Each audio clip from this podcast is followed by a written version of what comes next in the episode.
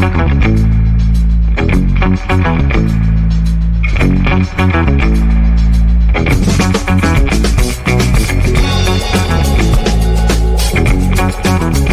si les gustó la canción que les puse. A mí me pareció espectacular. Díganme en el 1140 660000 si me pongo contenta. Bueno, ah, eh, pasaron cosas. Vienen pasando cosas. Sí, La pasan verdad muchas que cosas, sí, sí, ayer, ayer eh, ya teníamos bastante en qué pensar después de la apertura de la Asamblea Legislativa y, mm, y hubo un apagón masivo de luz. Insólito, medio país se quedó sin luz porque un incendio, este, bueno, puso en riesgo un poco todo el sistema eléctrico. Sí, hizo salir, salir algunas centrales. Y sali- salir algunas centrales, sobre todo, al- por ejemplo, lo de Atucha, Atucha. fue por prevención. Claro. Es como si le saltara la térmica a Atucha cuando está en peligro, eh, porque si no, como que esos circuitos terminan sobrecargando mucho a una sola central y entonces, bueno, Explota hay una todo. infraestructura que no, que no da. Ayer me parece que se dieron varias cosas. Por un lado, un clima, un evento climático bastante demencial, que es esta, esta otra, esta nueva semana de calor de locos que estamos viviendo. Que cada vez que pasa eso, más me acuerdo de Quique. Sí, claro. Ideal, ¿eh? Em, y la ola de calor de locos que viene con incendios que muchas veces son intencionales, pero que además se van de, se van de tema con este calor. Sí, este fue raro. Yo vi algunas fotos de donde Sí. fue el incendio. Primero, es llamativo que haya tantos pastizales debajo de una torre de alta tensión Sí. y que la decisión sea quemar esos pastizales. es medio básico que si vas a vos quemar. estás detrás, vos estás con la teoría del Y yo creo que- sabotage. Yo no sé si fue, si, si- no, no, no puedo asegurar que haya sido un sabotaje. Lo que sí digo me parece es eso muy extraño. O, o sos muy pelotudo, perdón la Sí. palabra, muy pelotudo, no date cuenta, vas a aprender, vas a quemar los cables, Sí. ¿no? O, sos, o, sos- o lo hiciste a propósito. No hay otro camino. Pero es que la gente que hace los incendios que son intencionales, que ya sabemos mucho, vos decías recién, Quique, eh, te acordabas de Quique, los incendios en pastizales son por lo general intencionales. Sí, sí, sí, sí, no. Digo, no ahora. es que alguien se olvidó una lupa en un camping. No, no, a lo que me refiero intencional es con la intención No, de quemar inten- los está cables bien, está o la intención de quemar el pasto. Pasa que nomás. son dos cosas di- distintas. Claro, por eso, o sos un pelotudo o sos un hijo de puta. Intencional Bueno, es muy posible que haya sido. Ahora, pensar en la hipótesis del sabotaje para quemar cable, digo. para poner en riesgo el sistema eléctrico de la República Argentina, es muy jodido. Sí. Hay gente que piensa eso, ¿eh? yo no lo descarto. Y porque es muy Por algo Massa hizo digo. la denuncia donde Eh. dijo hay que investigar este incendio y qué onda. Es muy extraño lo que te digo. Ayer escuchaba, eh, apenas consultaron a un trabajador de 30 años de las energéticas. Sí. Decía, mirá, todo el mundo sabe que el pasto debajo de las torres se corta, no se quema. Sí. Y no se quema el pasto al costado de las torres de, de alta tensión. No solamente porque se pueda cortar la luz, por, por- puede haber un desastre, decía. Entonces, el que hizo eso, quemó intencionalmente el pasto, o fue muy negligente de no darse cuenta las consecuencias que iba a traer, o fue intencional. No hay mucho, muchos caminos. Bueno, ahí Massa presentó una denuncia para que se investigue. eh, fue bastante veloz la Yo creo, denuncia. sí, yo creo que la denuncia de masa para que se investigue también trata de poner al gobierno en, eh, en acción. O sea, acti- activo en este Y tema. sí. Eh, porque si no era un, la verdad, era un bochorno, las puteadas eran todas para el gobierno nacional, ¿qué está pasando? Primero Pero arrancamos aparte- por el sur, nadie sabía qué pasaba. tampoco. No, y además también este, después de un discurso que, Claro. que terminó bastante picante por parte de Alberto, donde era, por lo menos la última parte, era el Alberto la que. pasó nafta. La pasó nafta, Alberto. Sí. Y entonces, bueno, está la lectura de que tal vez eh, pudo haber sido un sabotaje. Yo no lo descarto para nada. eh. Atención porque eh, la temperatura ha llegado a los 40 grados con 8 centésimas, ¿se dice? térmica? Sí, claro, señor. Mamá. No, no, de posta. O de la térmica. Sensación térmica. Sí, la, la la térmica está en 40. 48, sí, no, la temperatura 48. está en 36.3 y la térmica está en 48. Mamita querida. Mamita querida. Bueno, eh, vamos a escuchar un poquito las noticias. A la vuelta seguimos comentando Sí, porque sí, está, sí, hay dale. mucho para comentar. Sí. Lo que pasó en Rosario, la verdad Está que lo de también es muy sí, impactante. sí, sí, sí. Así que ya venimos. Y si yo le digo que hace 20 años que están en esta situación, ¿usted cree que no han ganado? Han ganado. Ahora hay que revertirla. ¿Nosotros estamos dispuestos a revertirla? Sí. Nosotros sí, seguro que sí. Atrás de esto es lo que está generando, el clima. ¿De qué se habla en el mundo? ¿De Rosario? ¿De, de la situación de Rosario? ¿De cuál era, Tiene que ver porque estamos era más fácil de instalar los problemas de Rosario como si fuera un problema estrictamente? Y hablar de la persona más famosa del mundo que tiene la ciudad es muy alevoso, chicos. Luya, tiene que ver que sea un año electoral. ¿Qué puede ser? Eso ni, ni- ni hablemos de lo electoral. Hablemos de lo que está sucediendo, porque esto viene sucediendo hace bastante. Hace bastante viene sucediendo, bastante. Sí, pero hoy lo acusan de ser narco, intendente. La hipótesis son las bandas y los que nos tienen que cuidar de las bandas. Yo dudo de todo. Todo. El frente del supermercado que la familia de Antonella Rocuzzo tiene en Rosario y le dejaron este cartel que estamos compartiendo ahora. Messi, te estamos esperando. Hapkin, el intendente de Rosario, es narco, no te va a cuidar. 14 balazos. ¿Vos te acordás por qué no fue ella en el 2019? Fueron varios motivos. Pero hubo uno que ella misma dijo, conmigo no, yo no llego, necesitamos de alguien que pueda... No, no, eso lo decía Alberto Fernández. No Eso lo fue- decía Alberto. y no fue cierto eso. Con Cristina, si Cristina no se podía, con Cristina no alcanzaba. Yo digo, con Cristina sobra.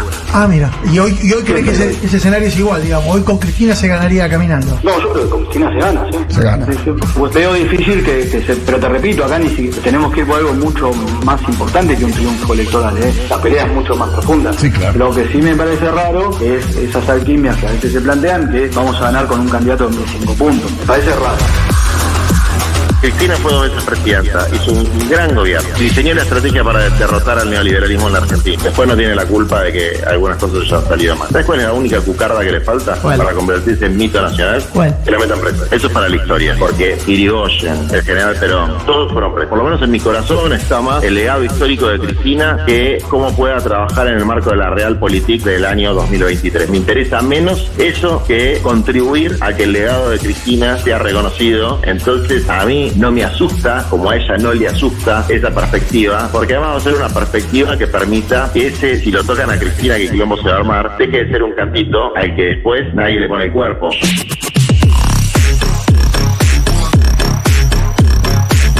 Y bueno, si hay primarias abiertas, vamos a competir. Voy a competir. Eh, si esto se ordena. ¿Quieres ser presidente, Pichetto? Por supuesto, yo daría parte de mi vida, me parece que es un. Por ser presidente. No, porque tengo ideas, porque tengo una visión del país, Porque tengo una mirada capitalista. porque creo que la Argentina ¿Y de derecha? tiene destino, porque tengo una experiencia y porque tengo un equipo y una fundación que ha trabajado claramente en un proyecto de 100 ideas para el país. 100 ideas para la Argentina. El discurso, como tiene la trascendencia que tiene, es el mensaje a la nación, el inicio del año legislativo. Es una cosa que en el mundo entero es un acontecimiento institucional. Todos sabemos bien que la inflación constituye un problema estructural de la Argentina que se remonta a décadas. Estamos abocados a reducirla sin generar incrementos en los niveles de pobreza o frenos en el proceso de crecimiento que venimos experimentando. Tanto el ministro de Economía como yo no necesitamos al Fondo Monetario Internacional para saber que debemos lograr el equilibrio fiscal. No podemos persistir con políticas que generan déficit en nuestras cuentas Porque, aunque no sea factible alcanzar ese objetivo de la noche a la mañana, el equilibrio fiscal debe ser nuestro horizonte. Es eso que dijo, que dijo hoy el presidente, ¿no? Nos dicen ahora que si además si vuelven lo van a hacer más rápido y más a fondo. Es decir, no, perdamos de vista eso en ningún análisis.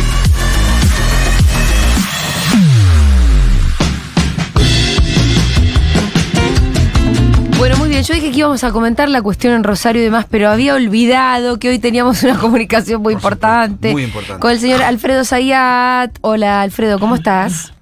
Bien, bien, ¿cómo va? Bien, ¿Cómo ¿vos? andan? Podemos hablar también de, de todos los temas, ¿eh? Con Alfredo se puede hablar de Sí, todos los sí, temas, sí, de todos sé, los temas. sí. Bueno, ¿alguna reflexión sobre la balacera, sobre el supermercado de la familia Rocuzzo? Y que Rosario, la verdad que es, es un problema Es un problema, ¿no? Y pero vos sabés que ahí, la vez pasada, viste, cuando salió esa noticia que crearon la unidad de información financiera en varias provincias, delegaciones también en Rosario, ¿no? ¿Pero por qué? Por el tema del lavado de dinero. Claro. Porque qué es lo que hace toda organización, si querés, criminal o y en este caso del narcotráfico, es que gana muchísima plata. Claro. Y necesita un Entonces, circuito para decís, ¿qué hace blanquearlo. Sí. Y claro, ¿qué hace con esa plata? No, no- no la guardan en cajas No. eh, de zapatos. Entonces necesitan eh, lo que se llama el lavado de dinero. Digamos, eh, introducirlo en el, en el circuito eh, para eh, blanquearla, o sea, que esté dentro del circuito formal. Y Pero a la vez, para no avanzar sobre esos sectores, quienes tienen tanto dinero, ¿qué es lo que hacen? Corrompen a todos los eh, estamentos de- del Estado o partidos políticos. Entonces Rosario está cruzado, especialmente, porque puede pasar en todos lados, pero Sí. Rosario especialmente, cuando vos tenés una base eh, narco muy fuerte, con un nivel de corrupción en la policía, en el Poder Judicial, en los partidos políticos, en todos, en todos, en todos. Entonces eh, se hace una, una tarea eh, muy, muy compleja, porque la verdad, todos los que hablan, yo te digo, por ahí es muy visceral, todos mienten. Porque es una, es una situación que vos decís, bueno, pero escúchame, eh, cuando, no sé, fuiste a Rosario, fuera a Rosario, Sí. Rosario tiene un, un nivel de expansión inmobiliaria impactante. Entonces, ¿y dónde viene la plata? Por un lado, siempre se dice igual, es lo del campo, lo de la soja. Y es cierto porque una parte del campo está en negro, digamos, negro quiere decir, perdón, digamos, informal. Entonces, eh, lo, lo- lo derivan hacia eh, el tema inmobiliario. Y después está el tema del dinero narco, digamos, el tema eh, inmobiliario y de compra, compra de campos, que también hacen. Bueno, a ver, ¿cómo, lo, cómo lo encarás? ¿Qué, qué piensas? No, claro, es que además- Patricia Bullrich, que vas a mandar más Sí. gendarmes y ahí No. lo vas a solucionar. Eso te iba a decir, termina habiendo un problema de soberanía directamente, eh, que no es solamente territorial en el sentido que no lo no es algo que vos vas a desterrar con más policías, si la policía también parte del problema, si el poder económico y la política es parte del problema. Después, de este- una vez que el, que el narco se enquistó mucho en un determinado territorio o en un país, en una sociedad, es muy difícil de erradicar. Por esto que dice Alfredo, porque, porque la capilaridad no es solo. Esto no es solo territorial, no es solo que vos desmontás ahí. No, penetran No. todo. El otro día encontraron kilos de cocaína en bolsa de grano, en el puerto. Hace Sí. dos semanas. Pero además penetran esto, todo, todo, pero además todo, penetra cuando la guita de eh, claro. un edificio entero se hizo con guita de narco. Yo creo que el problema está en la estrategia de combate al narcotráfico. Bueno, esto se dijo muchas veces. Está fracasada. Que Estados Unidos marque la línea de cómo se combate al narcotráfico cuando tiene el- la mayor po- población consumista de, de estupefacientes. Es el país en donde más droga se vende. Es una contradicción en sí. Me parece que tenemos Sí. que ir a otro paradigma de combate con la droga que tiene que ver con la legalización de esto, pero que es dentro de un proceso también. No es algo que se pueda dar de un día para otro, porque lo que primero tenés que generar un sistema de salud que esté capacitado para atender a aquellas personas que no tienen control de sus adicciones, ¿no? Para que tengan otra alternativa. Entonces es un proceso mucho más largo, pero parece que ahí está la discusión de cómo combatirse. el- ya está, ya está, ya caducó. En lo único que por ahí puedo interpretar la frase del ministro de Seguridad en cuanto que ganó el nar- narcotráfico, yo la cambiaría con que la estrategia con la que se combate al narcotráfico Perdió, fracasó. total. Alfredo. Claro. Dos, dos últimas cosas. Sí. Una es eh, que quienes más hablan de combatir al narcotráfico, para decirlo de una forma eh, suave, dudo, pero no sabe. Yo lo miro, yo lo miro. Cualquiera que habla así, mm, me genera una sospecha que precisamente es el que está financiado por el narcotráfico. Porque es el que está tirando una solución que cualquiera. Y que lo sabe. Claro, que sabe, no, no, no, y sabe que eso no existe. Bueno, y, y sabe- a ver, para ahora me voy a poner medio, lo llevo a la economía Dale. o a los economistas. Cuando- bueno, ¿quién es el, el, el economista a nivel internacional? Ya, no, ya murió, que es referente de los neoliberales, los monetaristas, eh, los ortodoxos, ganó un premio Nobel de, de Economía, eh, los Chicago Boys, el- Sí. el, referente de los Chicago Boys. ¿Quién es? Es Mil- Milton Friedman. Ah, perfecto. Milton Friedman es ese, es ese economista, digamos, ídolo para eh, esa corriente de pensamiento, como sería Keynes. Claro. digamos, para, Para lo los heterodoxos. lo- lo- heterodoxos del del Estado presente. Milton Friedman planteó, vinculado con el tema de la droga, que hay que legalizarla. Además de por su filosofía eh, liberal, Liberal. digamos, por una, por una cuestión económica, por una cuestión económica, porque vos al, al prohibirla, vos lo que estás generando es un monopolio Claro. privado y que tiene cada vez más fuerza. Y, y que eso fracasa con la prohibición. Porque, y, y, y, puso el ejemplo de la ley seca claro. en la década del 30 en Estados Unidos, que era la prohibición de la venta de alcohol. Eh, que ese era el, en ese momento el corazón de la criminalidad en, en Estados Unidos. Entonces vos lo prohibís y lo que estás generando es un monopolio para los eh, grupos mafiosos y grupos criminales. Que además, como decís vos, genera una capilaridad que va a la policía, poder judicial y a, al, poder, eh, al poder político. Y esto ya se sabe, ya, ya se conoce, ya está estudiado, digamos. Eso es, por ejemplo, cuando hablas de la ley seca en la década del 30, 20 y 30 en Estados Unidos, fue eso.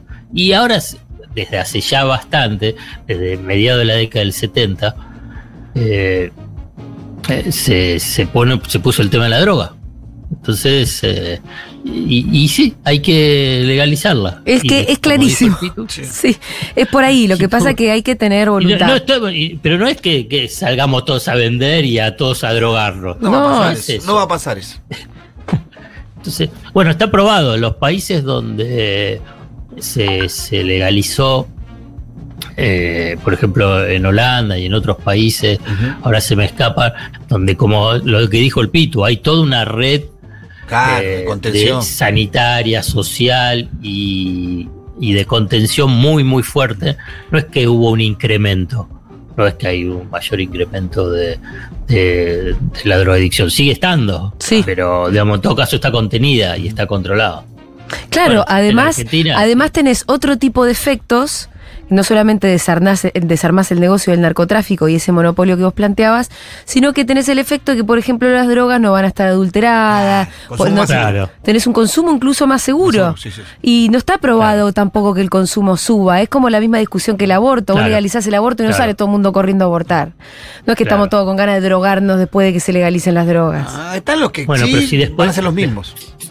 Pero si después tenés eh, en los medios energúmenos que solamente por un, un facito, un porrito, genera una, un, un, escándalo y bueno, se hace medio complicado sí, la, se complica. la, posibilidad de generar eh, consensos sociales y políticos para avanzar de verdad uh -huh. en, en, este tema. Sí, sí. Porque vos fíjate que saltó esto de, en Rosario porque balearon el supermercado de, de, de Antonella. Claro. Te imaginas que todos los días estar baleando en Rosario.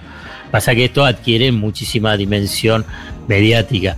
Y lo primero que se escucha y todo es, uy, qué terrible, bueno, el tema, bueno, a ver cómo se combate, digamos, el tema de la guerra contra, el narcotra contra los narcotraficantes, contra los narcos. Y sale Aníbal diciendo, ganaron los narcos.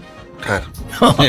ahí, no, ahí, la verdad es no. tener que salir a, a, un debate de otra de otra dimensión. Bueno, Aníbal en, en una época eh, hablaba de legalizar, de hecho era Aníbal uno de los impulsores de la legalización, por lo menos de la marihuana, que, que es eh, otro tema, porque en realidad el problema del narcotráfico abarca a todas las otras drogas también. Pero Aníbal tenía una lectura mucho más progresista que la de mandar más fuerzas o decir ganó, ganó el narcotráfico. Y bueno, eh, hay, que ver, hay, que ver, El hombre y sus circunstancias. Bueno, Alfredo, hoy nos tocaba hablar un poquito sí. del discurso de ayer de Alberto en la apertura de las sesiones eh, ordinarias en la Asamblea Legislativa, donde mm, él hizo un repaso de la gestión de los últimos tres años, para sí. mí, a mí me aburrió un poco, pero sobre todo porque me pareció que hubo pocas claves para el, para el futuro, como que casi no, no hizo anuncios. Y eso, muchas veces, este es un discurso que, que contiene la oportunidad de lanzar algún tipo de anuncios que no hubo. Sí, el del dragado del canal de Magdalena, que eso está bueno, pero bueno, fue casi el único que yo pude detectar. Pero bueno, vos ahí leí una nota tuya hoy donde, claro, haciendo un balance de la gestión, se puede hacer un balance positivo en términos económicos con un debe muy grande. Sí. Que es el del reparto de una torta que por ahí claro. crece, uh -huh. pero que no la repartís. ¿No es un balance, perdón, te agrego, no, no, no es un balance de fin de ciclo el de Alberto ayer? Bueno, ¿cómo la viste, Alfredo? Y daba una impresión que no es que se estaba lanzando para decir voy a la reelección. A mí no, no me dio esa impresión, algunos dicen que sí, a mí no me, no me dio esa impresión. Y me parece que cuanto más rápido se ordene eh, en ese sentido, va a ser mejor para el oficialismo. Y lo que está en debate al interior de esta coalición eh, de gobierno, que es una, un debate histórico también dentro del peronismo. La verdad, siempre el peronismo hubo internas eh, de derecha, de izquierda, de centro, de abajo, de arriba, digamos. Eh, También hay que reconocer eso vinculado con lo que es el peronismo. Lo que no había antes el peronismo es que no haya un reconocimiento más cabal a quien es el líder en ese momento. Y hoy la verdad que la líder es, es Cristina. Les puede gustar más, menos, Sí. pero la verdad no, no hay mucha duda. Y ahí la verdad siguen cuestionándola en el sentido de lo que fue, por ejemplo, estos tres años de gestión. Pero en- en- para mí el corazón de- de- del debate al interior de, de esta coalición de gobierno, más allá de los nombres, más allá de las personalidades, más allá de las peleas por el carguito de uno y de otro, de cuál es la perspectiva para cada uno que quiere jugarse en, términos de proyección de candidaturas o de eh, conquistar espacios territoriales de poder, está en cuál es el modelo económico que eh, plantea unos y otros. Y para hacerlo en una forma muy, muy sintética.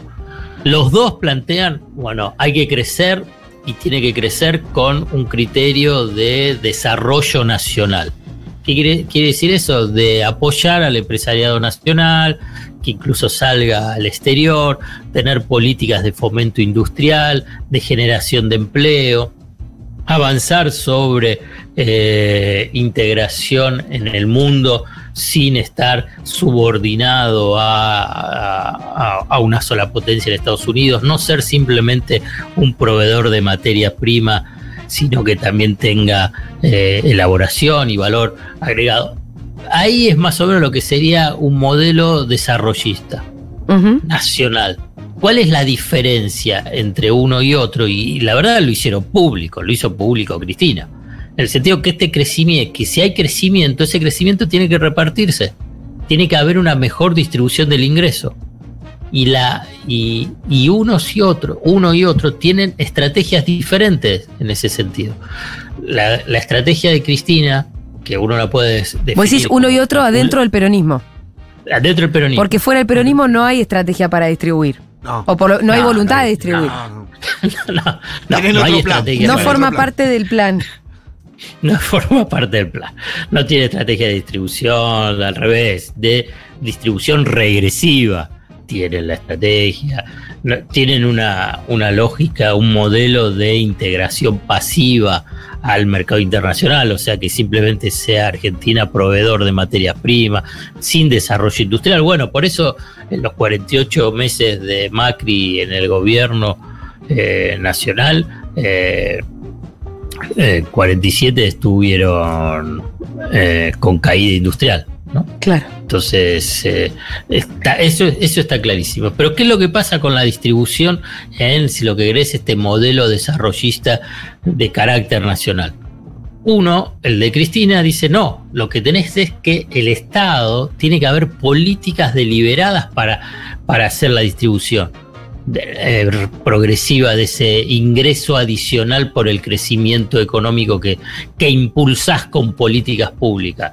Por ejemplo, interviniendo sobre las paritarias, interviniendo dando bonos, interviniendo y que una mayor eh, política de redistribución de los ingresos a través del sector público.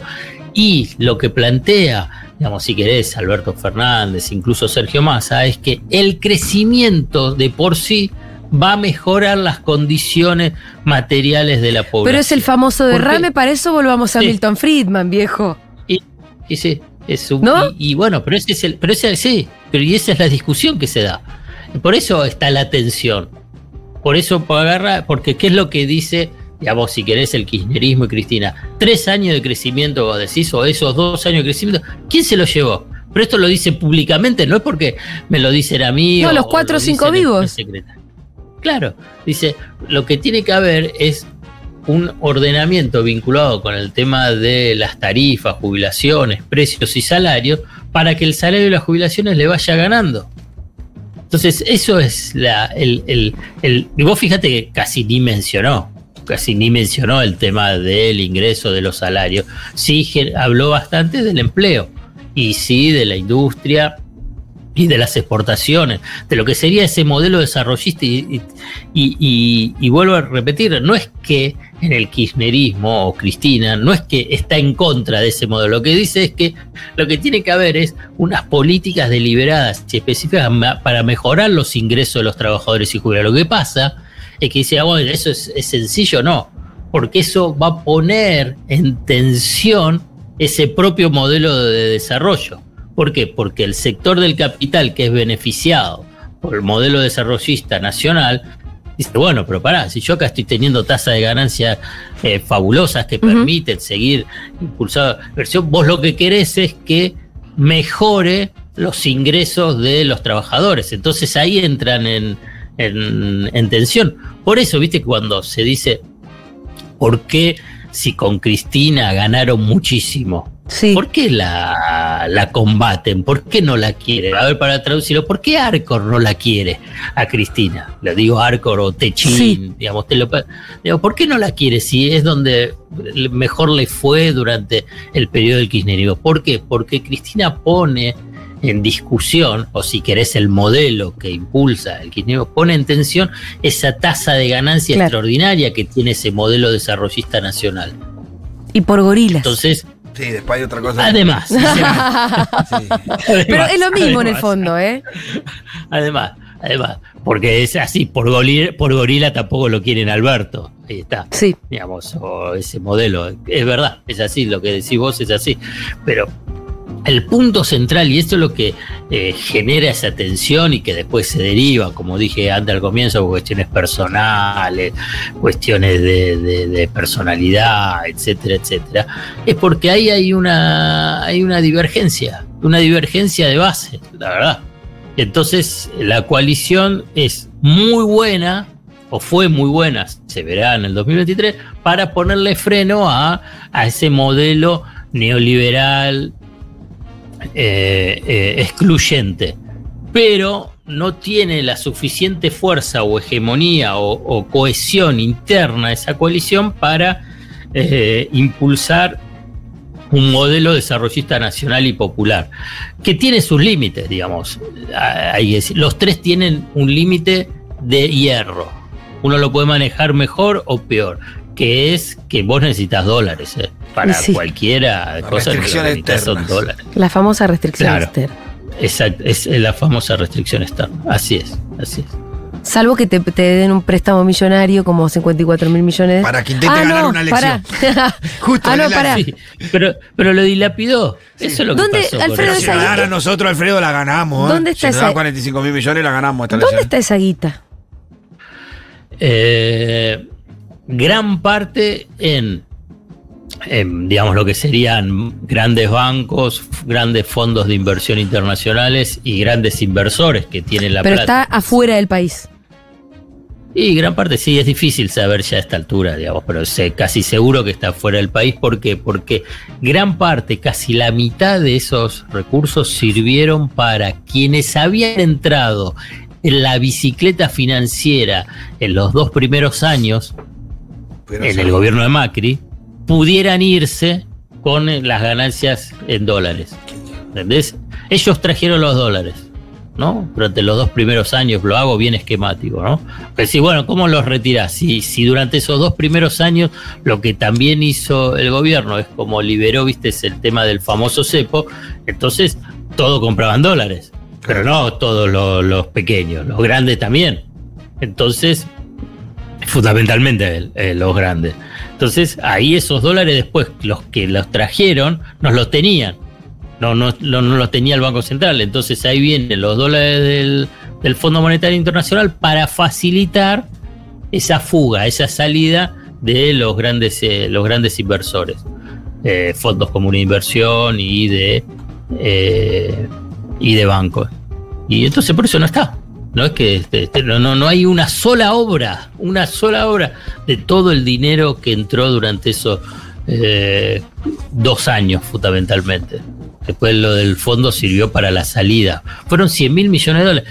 Mira, eh, hubiese sido imposible, pero si este modelo, tanto el modelo de eh, cualquiera de estos dos modelos que yo te marqué desarrollistas hubiesen tenido esos 100 mil millones de dólares, ah, bueno. No, sabes sería, la fiesta, no, es otra ¿no? cosa, a nivel, de, a nivel de país, de infraestructura, de desarrollo, de crecimiento. Ay, no me digas que me da una bronca. cosa. Me da una bronca. No, no, no, es terrible. Es no, terrible una pensarlo. terrible. Si ahora con dos, con dos chirolas tratás de sostener algo. Eh, Alfredo, Claro, te mandamos un abrazo enorme. Sí. Dale, un abrazo. Nos vemos el jueves que viene. Era Alfredo Zayat en Seguro Le Habana. Y atención porque ya viene. ¿eh? Que venga, que entre. Que entre. ¿El director? ¿El director? Ah, viene el amo de mi país. Bueno, pero en un ratitito ya viene después el, lo que le pinta Fede Vázquez. Una brújula por el estudio. ¿Eh? No, no, pero acá no. Estamos perdidos. Es muy difícil que entre Fede. Ya está, ya pasó el momento. Acá está. Siéntese, por ¿Qué favor. pasó? Hola, Fede, ¿qué tal? Hola, ¿cómo le va? No, yo tenía ganas de saludarte antes de que hagas tu columna. Ajá. Igual en el medio tenemos el Ama Mi País. Uy, no, no. Pero antes de eso podés hacer una No, venta. pero no me, no me hagas eso. ¿Qué? No, no, podemos, no podemos ir ahora. ¿Cómo es? ¿Hay una grilla acá? ¿Acaso? Hay una grilla en este Ay, sí, programa. hay una hoja de este ruta, es un ¿eh? programa que tiene su hoja de ruta. Acá dice Ama mi país a las 15 y ya son las 15 y 2 minutos. Hoy vamos a hablar con Sebastián, vamos a hablar con Antonella, nos van a recomendar lugares muy hermosos de nuestra república hermosa, Ajá. porque a donde vamos no necesitamos dólares. Obvio. ¿Y vos? Yo tampoco, es menos. No, No, eh, no si vos necesitas dólares. ¿Vos de qué vas a hablar? De que no necesitamos dólares. Ah, bueno, De eso mismo vamos a hablar. Enseguida volvemos. Oh.